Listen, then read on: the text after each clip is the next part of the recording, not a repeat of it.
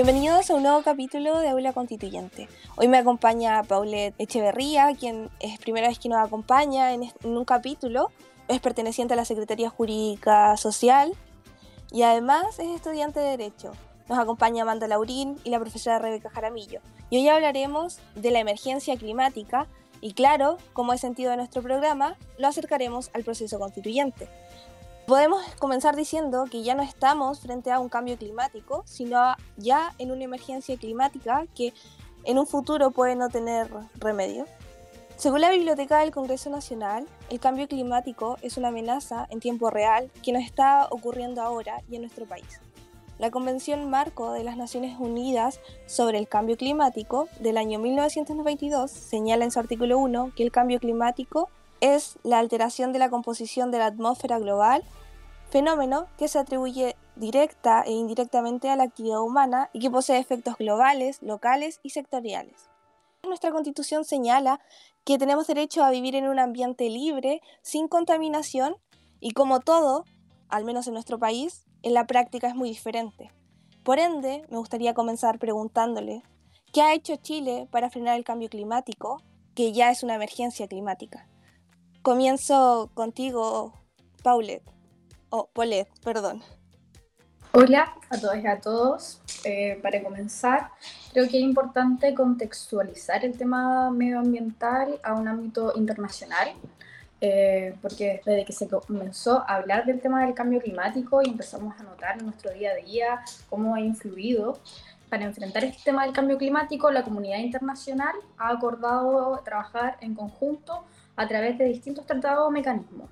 Entre los principales podemos encontrar la Convención Marco de las Naciones Unidas sobre Cambio Climático, que fue una respuesta internacional justamente a este tema y es un tratado que establece las obligaciones básicas de todos los, los países partes, más de la Unión Europea, para combatir este gran fenómeno. Y esto se firmó en la Cumbre de la Tierra en 1992 y entró en vigencia en 1994. Entonces, ahí nos damos cuenta de que el tema del cambio climático no es algo tan actual, es algo que viene desde hace muchos años y que nunca le tomamos el peso que realmente necesitaba. Y a través de esto mismo, de la, intensificación y ya llegar como a esta, esta emergencia climática, en el 2015 firmaron el Acuerdo de París.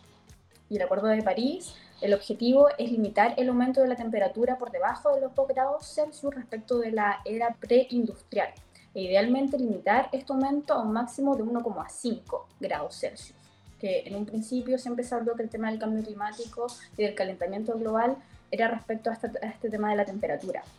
Entonces, Chile ratificó el Acuerdo de París en febrero del 2017 y a través de este Acuerdo de París comenzaron eh, las contribuciones.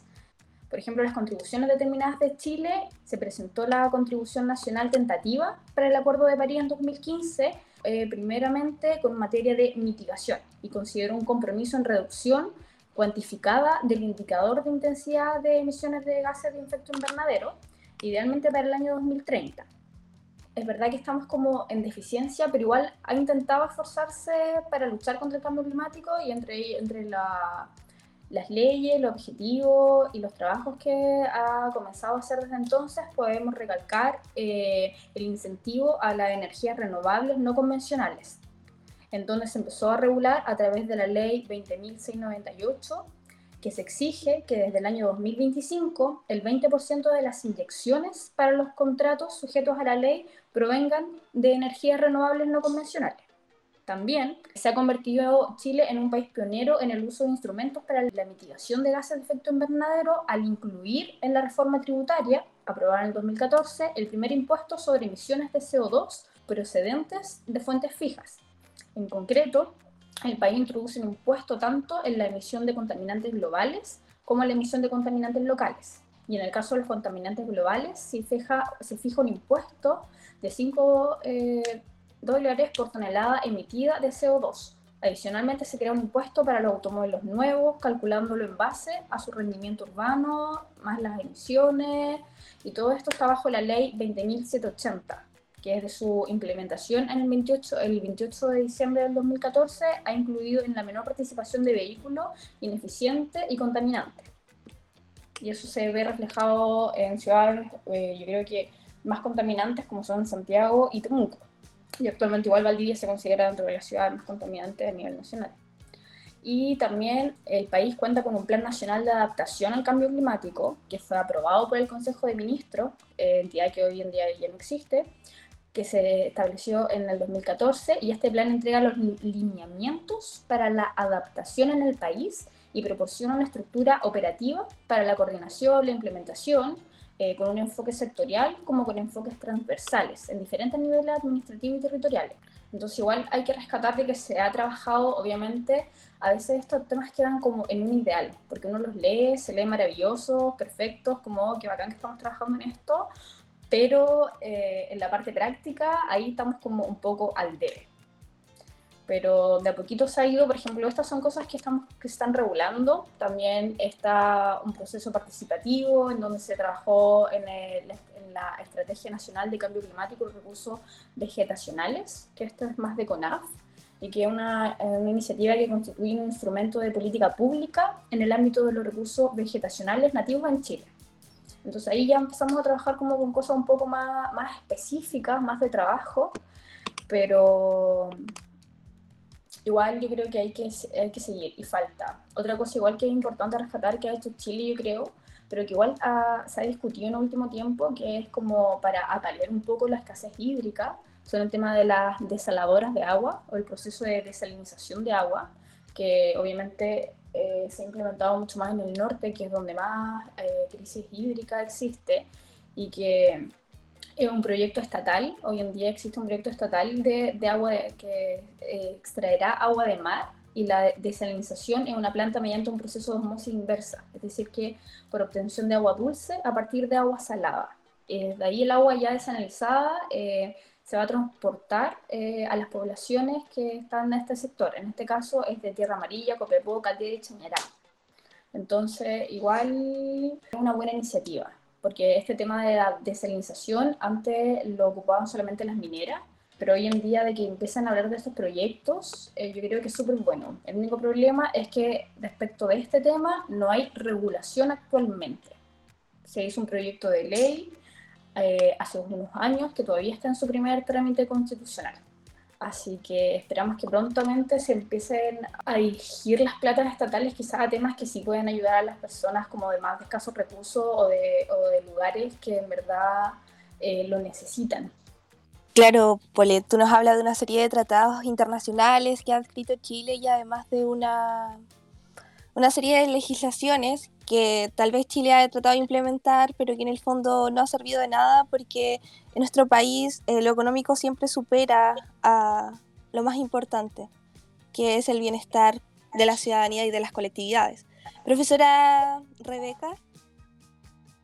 Sí, bien. Eh, saludarles a todos en esta mañana, ¿cierto? Eh, comentarles también que, bueno, estaba escuchando atentamente lo que lo que decía Paulette, y efectivamente que hay un, tema, ¿cierto?, de desvinculación entre los gobiernos de paso, ¿cierto?, y quizás el Estado en sí. Sabemos que estamos en una emergencia climática y aún así nos parece sumamente ilógico como ciudadanos preocupados de nuestro ambiente, de nuestro medio ambiente, ¿no?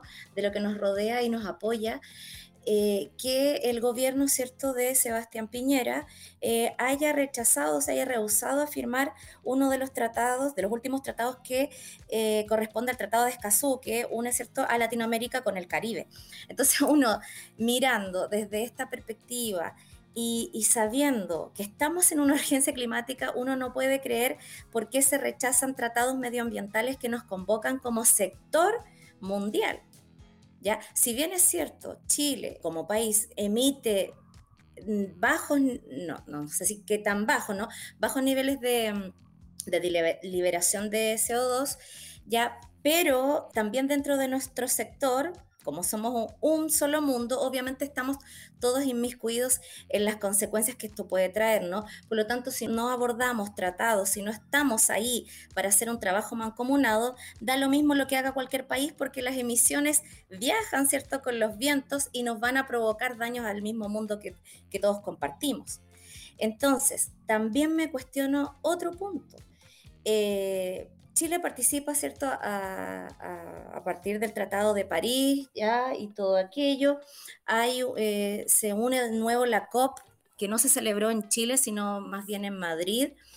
Y supuestamente Chile adquiere, ya porque estar en la COP significa también que uno tiene que seguir lineamientos eh, mancomunados, pero muchas veces Chile como país no los cumple. Y ahí cuando nuevamente digo que me cuestiono ciertas problemáticas de por qué sigue hoy en día el proyecto de Dominga, ¿cierto? Cuando ha sido dos veces rechazado, porque no es viable. Entonces, como decía anteriormente Valentina, seguimos con esta ambición económica por sobre, ¿cierto?, eh, el cuidado medioambiental, que tiene consecuencias sumamente importantes dentro de nuestra propia vida.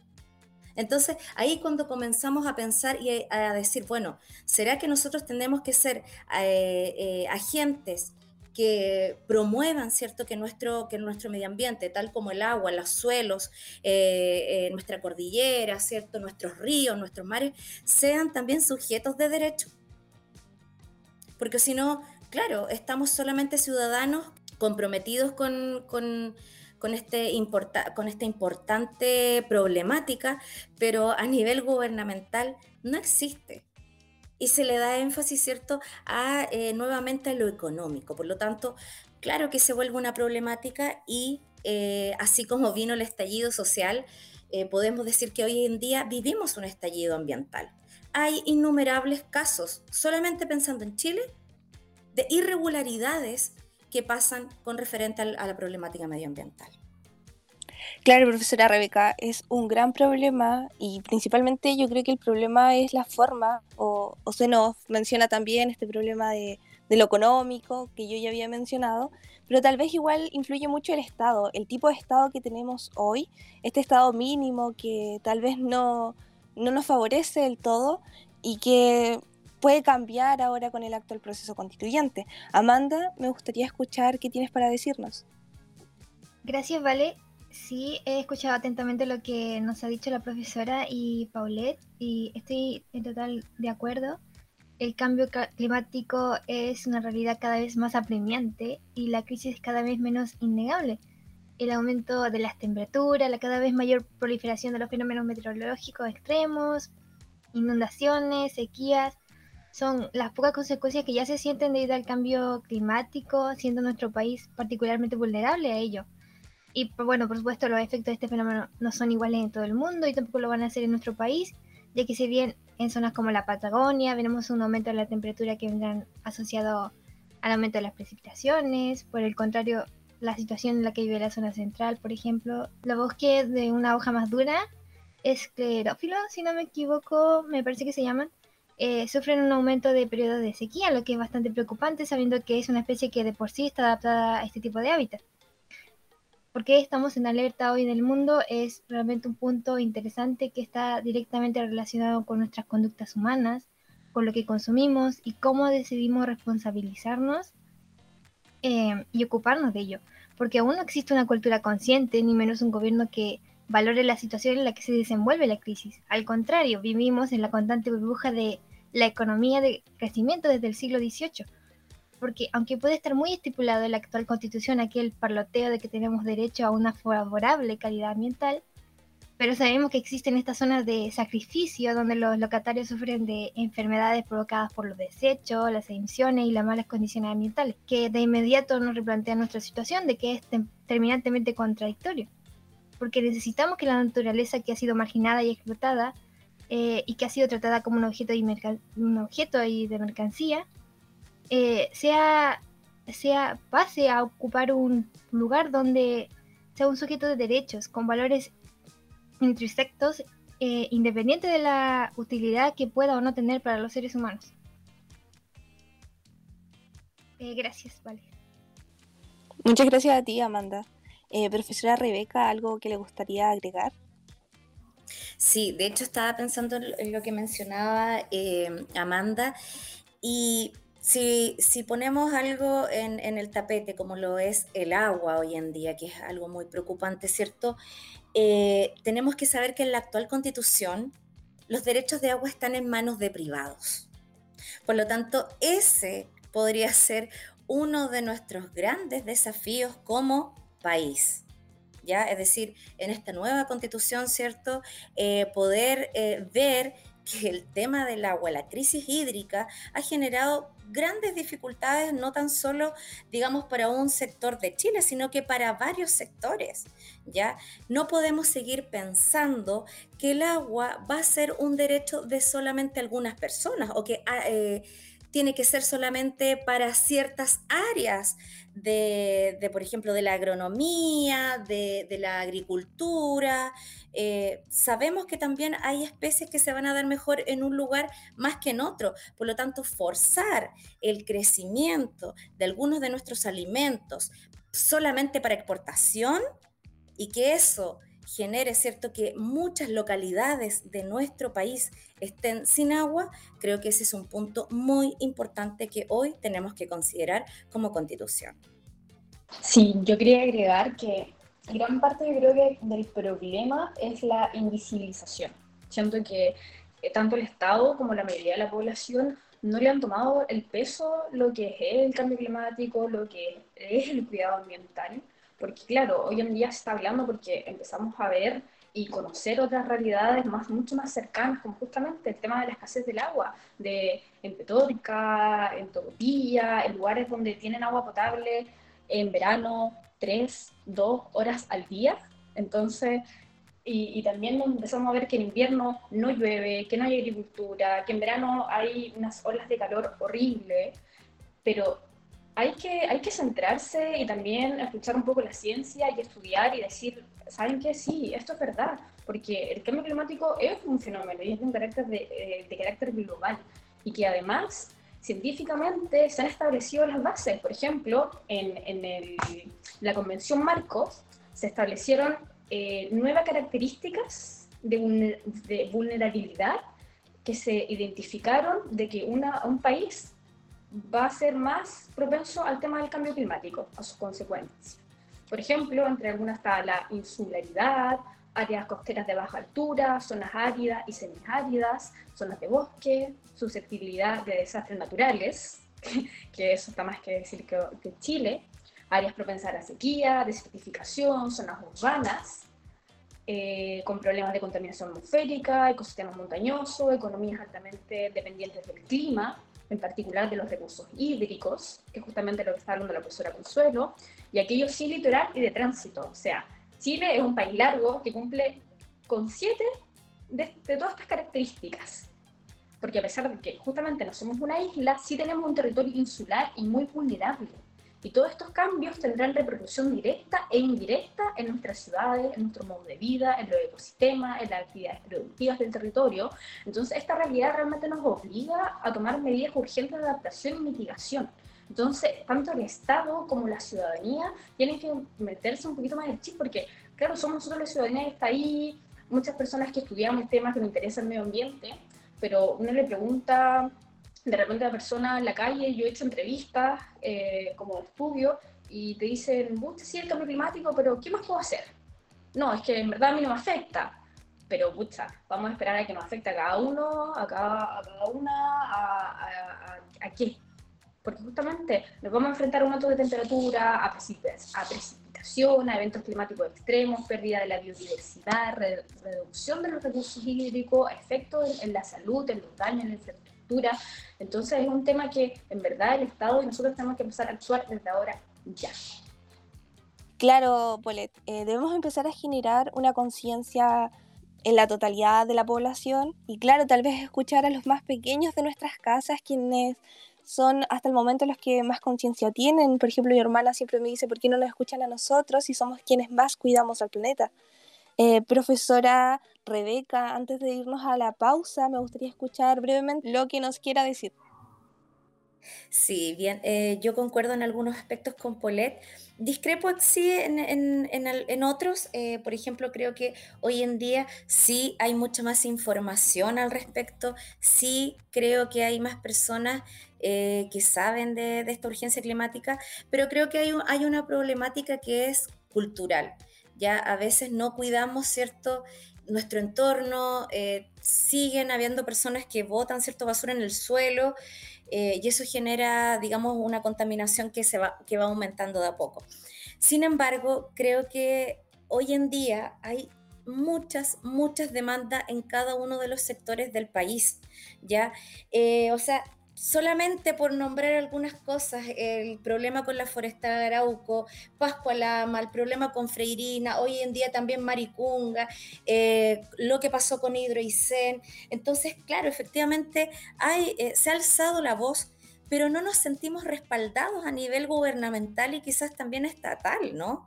Eh, porque hay otros países, cuando hemos hablado de, de quiénes son los modelos a seguir, ¿cierto? Y yo quiero hacer hincapié con Noruega, Noruega, perfectamente cierto, no hay papeles tirados en el, suelo, quizás no tienen esa cultura que, aún existe acá.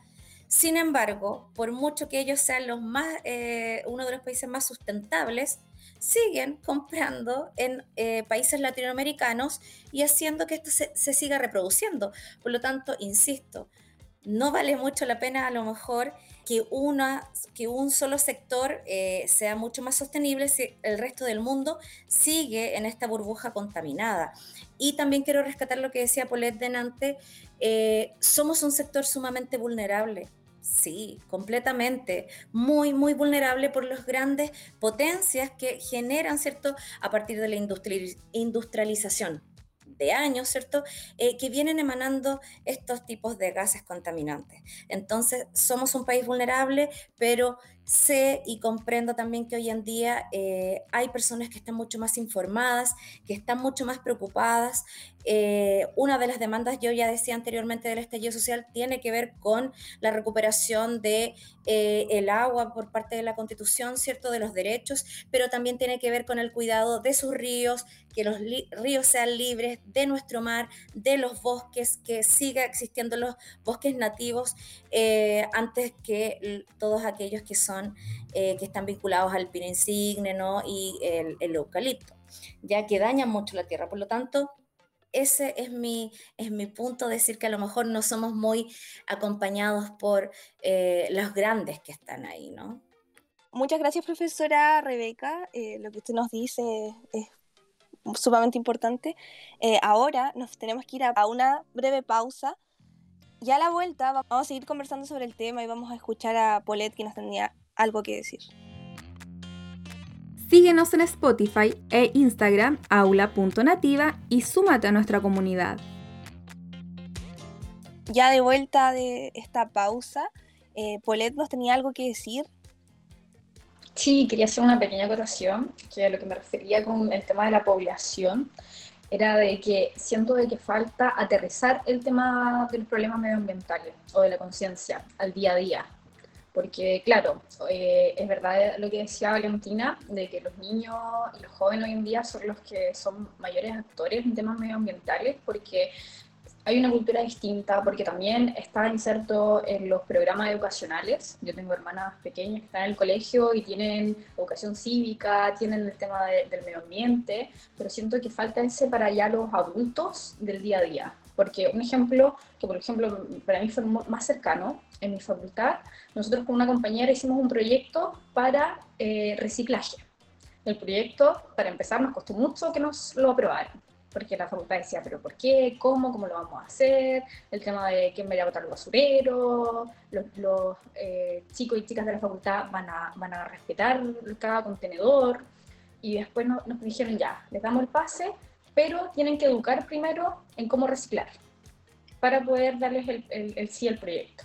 Y ahí nosotros fuimos a gestión ambiental con la señora Emma y nos decía, sí, acá tenemos que hacer charlas porque los chicos los chicos en verdad no saben cómo funciona el, el tema completamente.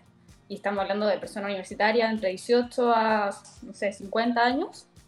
Entonces, eso es lo que yo me refería, diciendo que el tema de apagar las luces, de botar papeles en basurero, de botar colillas justamente en lugares determinados, eso siento que por ejemplo, mi sector o mi realidad me ha costado verlo. Y han sido discusiones y peleas del día a día y siento que eso es algo que deberíamos como empezar como desde ahí, porque claro, temas de leyes generales y se quedan temas gubernamentales y después influye la empresa, esto que entonces cuesta un poco mucho más, pero siento que podríamos hacer más en nuestro día a día. Sí, yo ahí me cuestiono lo siguiente, ¿dónde o, o quiénes son los responsables o quienes, en, quienes recaen esta responsabilidad de, educar. Porque yo como docente, ¿cierto? A veces nos pasa que siempre eh, cae la responsabilidad en un, en un lugar educativo, ¿ya? Pero ¿qué responsabilidades tenemos como padres, como hermanos, como ciudadanos de este país, ¿cierto? Referente a la educación medioambiental. Entonces yo creo que aquí podrían hacer un compromiso mancomunado eh, y no verlo de una forma aislada. Y, qué buen punto has puesto tú, Polet, porque en realidad no vemos mucho eh, de dónde nacen o, o, dónde se van a direccionar estas responsabilidades. Sabemos que deberían nacer, ¿cierto?, del Estado, del gobierno, y cuando no están presentes y cuando uno se da cuenta que van de manera contraria, comienzan a nacer estos diferentes grupos ya que, se hacen un poco cargo de, poder visibilizar, como dices tú, que no hay algo que es visible, nacen estos grupos que generan estos estallidos después, ¿no? Claro, profesora. Bueno, ahora pasando a una siguiente pregunta, eh, como usted mencionaba en la primera parte de nuestro capítulo, eh, tocaba el tema planteando que si nuestros mares, por ejemplo, debían ser sujetos de derecho. Entonces, a mí me gustaría preguntarles si nuestro planeta o el mundo, bueno, el planeta, suena mejor, eh, debe ser un sujeto de derecho. ¿Qué opinan ustedes? Polet. Sí, este tema ha sido muy debatido para empezar, porque la gente como que te dicen derechos de la naturaleza, ¿cómo? Entonces ahí es donde parte como el fundamento, porque esto es todo una teoría que plantea que la actual visión con la cual tratamos los problemas ambientales se marcan dentro de una lógica antropocéntrica, en donde la naturaleza está al servicio del ser humano. Pero nos olvidamos de que la naturaleza es donde la vida nace, se desarrolla, donde se reproduce, donde sucede prácticamente todo. Y con todos los cambios que existen en el suelo, con el excesivo consumo y explotación de los recursos naturales, las constantes variaciones en la composición atmosférica y la priorización del desarrollo económico por sobre cualquier otro, ha conllevado consecuentemente a la degradación y la disminución de la biodiversidad generando cambios ambientales que se relacionan directamente con el control y la modificación que hemos hecho sobre la naturaleza, lo que a su vez ha impulsado la crisis social y ambiental. Y en esta lógica, además, nuestra legislación se ha enfocado en considerar y asegurar estos objetos dentro de la propiedad de las personas, el artículo 19, número 24, específicamente. Entonces, este mismo artículo reafirma esta visión antropocéntrica. Y en este mismo sentido, eh, una posible solución desde esta perspectiva a esta crisis socioambiental consistiría en entender a la naturaleza como un todo y que tiene el derecho a ser respetada íntegramente en su ciclo, en su estructura, funciones, interacciones y procesos que en ella se mantienen de esta manera, la naturaleza debiese transformarse de ser un objeto de protección a ser un sujeto de derecho, reconociéndole derechos eh, a todos los seres vivos, incluyendo obviamente a los seres humanos. Y ahí es donde pasamos como a la parte más filosófica, que es lo que dentro de la ecología, este término se consideraría un enfoque biocéntrico, o dentro de la filosofía política ecológica como ecocéntrico, que pone a la vida al centro del asunto y que también considera a la humanidad como parte de la naturaleza, pero no sobre ella. Y eh, como fundamento, respaldo, actualmente Ecuador reconoce en su constitución los derechos de la naturaleza del 2007. Y también tenemos otras comparaciones como más cercanas, como Bolivia, que también eh, reconoce los derechos de la, de la madre tierra con, su, con una ley. Y también tenemos otras comparaciones que ya son más de leyes y sectoriales, como en Colombia, India y Nueva Zelanda. Entonces tampoco es algo tan descabellado de algo que no se ha tratado, pero sí algo que tendremos que empezar a trabajar, pero yo creo que también sería súper importante porque sentaría unas bases, sentaría los límites, sentaría eh, cómo tendremos que empezar a cambiar nuestra visión, nuestro estilo de vida. Tú nos mencionas muchas cosas que son sumamente importantes y claro que nos mencionas el caso de la constitución ecuatoriana, que puede ser un claro ejemplo para que en nuestra constitución también se reconozcan derechos de la naturaleza. Amanda. Gracias, Vale. Sí, comparto lo que dijo Paulette. Estamos trabajando en una nueva materia en la que se está considerando la naturaleza como un sujeto político y bueno, para la sociedad de consumo en la que vivimos es fundamental que la naturaleza, los ríos y los ecosistemas sean considerados como entes con personalidad jurídica, con todos los derechos y con posibilidad de ser garantizados mediante acciones judiciales. Porque este nuevo paradigma que ha surgido eh, dentro de lo jurídico tiene en la actualidad una serie de grandes manifestaciones tanto en países europeos como en países con economías e-, emergentes que se evidencian en principio en principios de valores constitucionales, leyes, políticas y fallos jurisprudenciales.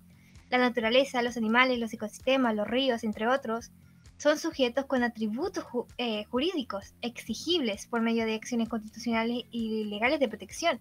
En el caso de los animales, por ejemplo, los mismos han empezado a trascender eh, de ser considerados cosas para ser considerados como seres sintientes, que es algo totalmente moderno en la sociedad en la que vivimos que, que poseen asimismo derechos con la posibilidad de lograr una especie de estatus de, ciudadanos dentro de la comunidad política. Y es sin duda el tema que eh, este tema continúa avanzando con aspectos jurídicos y sociales.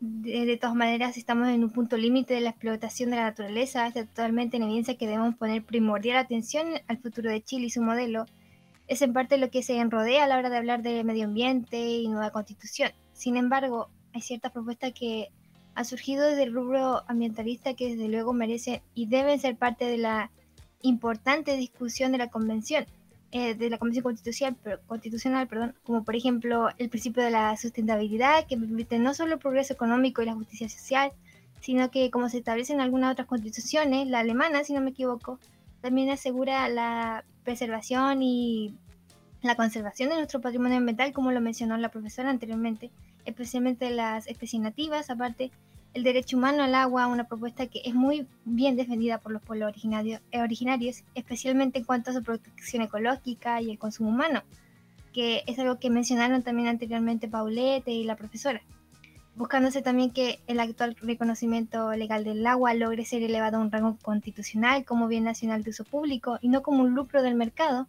Repito, si hablamos de nueva constitución y cambios medioambientales, por supuesto esta materia debe, ser debe estar dentro de los pilares fundamentales de este ordenamiento y donde se enfatice que la naturaleza y los seres humanos compartimos una relación importante, porque el medio ambiente es fundamentalmente un eje rector de la sociedad en la que queremos vivir finalmente. Gracias. Oye, atentamente escuchando los aportes de, las chiquillas que me parecen sumamente atingentes e interesantes.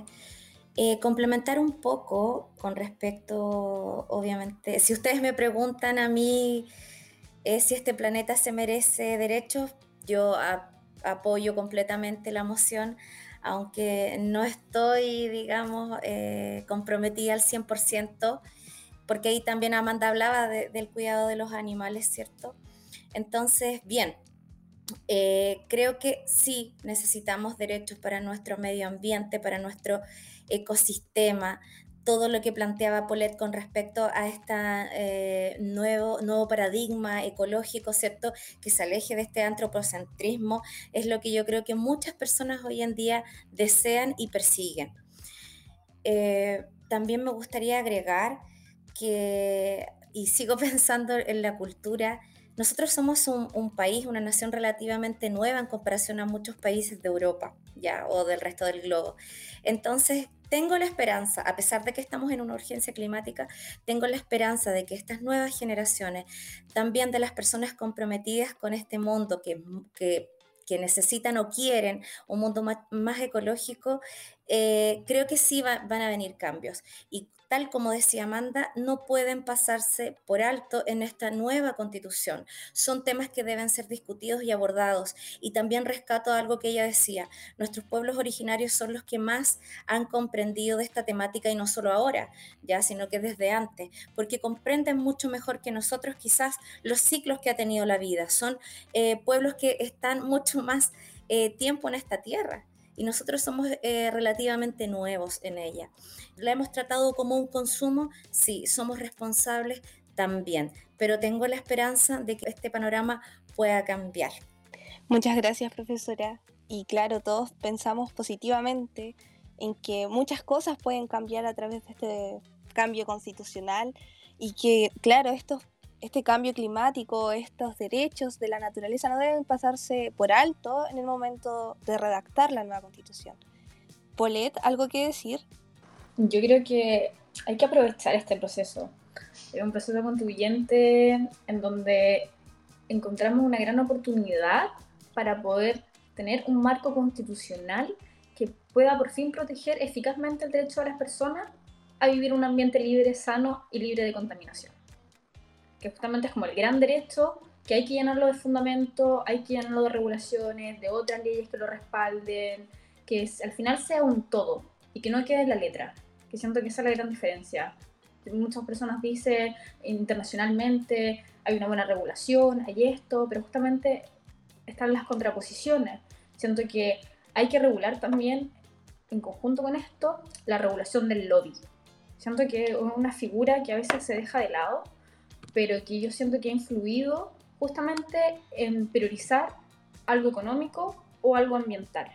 No sé si saben, el, el por ejemplo, eh, una ley que se aprobó en el 2014, que es, em, son gestiones o actividades pagadas que hacen personas o entidades, las cuales pueden ser chilenas o extranjeras, para promover o defender o representar cualquier interés particular de su interés en alguna decisión. Entonces siento que esta figura, claro, ha apoyado quizás económicamente, pero las consecuencias que trae en contraposición. Entonces siento que tenemos que aprovechar esta constitución y regular todo de una forma que sea un conjunto y que cada etapa, tanto salud, educación, medio ambiente, se regulen de tal manera de que sea práctico, de que se aterrice, de que sea funcional. Y así asegurar realmente a las futuras generaciones las condiciones mínimas de vida que les permitan un desarrollo integral a escala humana. Siento que es el gran punto y el gran objetivo que tenemos que perseguir hoy en día. Amanda. Eh, sí, vale. Eh, escuchando lo que dije, dice Paulette, eh, yo en lo personal pienso que Chile ha manejado y maneja terrible la crisis ambiental. Somos un país que ni siquiera tiene un número poblacional tan exagerado a comparación de otros países y aún así coronamos la lista de quienes más han ocasionado a nivel latinoamericano. Y es que más allá de las conductas humanas, no existe una fiscalización responsable ni persistente por parte de las autoridades. Y es algo que hemos repetido constantemente, ni un control a este sistema neoliberal que destruye el medio ambiente y nuestros ecosistemas y es aberrante ser testigos hacia dónde nos conducimos, porque lo que va a ocurrir es que en 30 años el planeta no va a ser capaz de generar los recursos renovables para abastecer a la población y vamos a tener que por lo menos luchar entre nosotros con el agua, por ejemplo, sabiendo que las grandes sequías con las que últimamente hemos tenido que enfrentarnos eh, debido al calentamiento global, perdón. Y sí, en último instante se han aplicado formas sustitutas para disminuir este infortunio, por decirlo de algún modo. Pero no es suficiente porque esta materia no está siendo considerada con la vitalidad que requiere esta urgencia. Se necesitan medidas mucho más exageradas, y eso está claro. Muchas gracias a ti, Amanda. Bueno, ya yendo al cierre de este capítulo, me gustaría escuchar sus reflexiones. ¿Qué les gustaría decirle a la comunidad, a las personas que escuchan este capítulo, sobre lo que está pasando? Profesora Rebeca.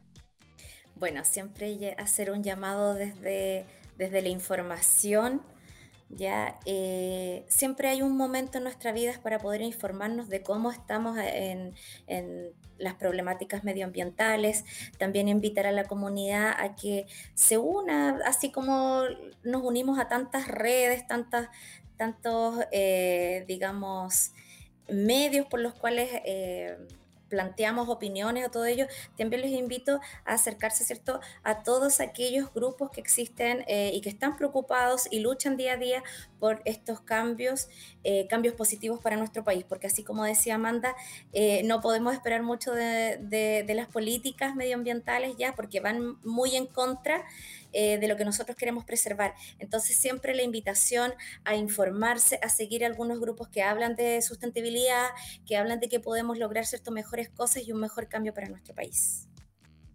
Polet. Sí, me sumo a, las palabras de la profesora Rebeca. Siento que sé también de que la educación en información es como la mejor herramienta que podemos tener para todo y además de luchar y de informarnos de este proceso contribuyente, si es que se abren temas de opinión pública, de participación, estar ahí, ir a votar, ocupar nuestros recursos, nuestros derechos y además también preguntarnos nuestro día a día qué es lo que podemos hacer, tratar de informarnos más. El tema, por ejemplo, yo fui vegetariana mucho tiempo y me decían, ¿por qué eres vegetariana? Y yo decía, porque por tema medioambiental. ¿Pero qué relación tiene? La industria ganadera son las que más emiten el dióxido de carbono, el tema de los gases de efecto invernadero. Entonces, por último, reducir cierta alimentación, apagar las luces, botar las cosas, si uno va a la playa, ahora que ya empiezan los días lindos, llevar una bolsita, llevar las cosas en la cartera, en la mochila, empezar como ese cambio de cultura desde la casa, enseñar a nuestro hijo, a nuestro hermano, a nuestro abuelo, a la gente mayor, aunque a veces tengamos que pelear, pero va a ser un cambio que por lo menos para nuestras futuras generaciones yo creo que lo van a agradecer. Y si queremos personas que quieren tener hijos o simplemente de querer la vida en sí, de trabajar en conjunto y avanzar. Así que muchas gracias por esta invitación, por este espacio. Espero que de a poco a poco empecemos a lograr un cambio significativo. Amanda habiendo discutido ya la importancia eh, de introducir de manera mucho más consistente el tema del bienestar medioambiental en las materias de las nuevas políticas, me ingrata saber que se está trabajando favorablemente en concientizar al respecto, que tenemos estos espacios de divulgación donde podemos eh, continuar dando a entender el significado de nuestra propia relación como seres humanos con la naturaleza y que estamos de acuerdo en con que las políticas de nuestro país y del mundo deben estar mucho más involucradas con nuestro derecho humano de vivir en un medio ambiente apto para nuestro desarrollo, que es urgente y necesario continuar eh, sembrando en la relevancia que conlleva esto sobre nuestras vidas y lo que significará en las futuras generaciones las decisiones que como ciudadanos, como dijo Paulette y la profesora, en la cultura que conllevamos y la y gobernación finalmente, y que se determine respecto en este momento. Y hablando de nueva constitución, también me gustaría mencionar que esta debe incluir y debe asegurar la protección de, nuestro hábitat. Muchas gracias Amanda. Agradecemos a todos quienes nos escuchan, invitamos a interactuar con nosotros, a seguirnos en Instagram en aulaconstituyente.cl, a escucharnos en Spotify en aula.nativamedios, ya en sus buscadores de internet a también interactuar con nosotros en aula nativa. Les agradecemos y muchas gracias a todos nuestros panelistas y al equipo de producción. Chao. Síguenos en Spotify e Instagram aula.nativa y súmate a nuestra comunidad.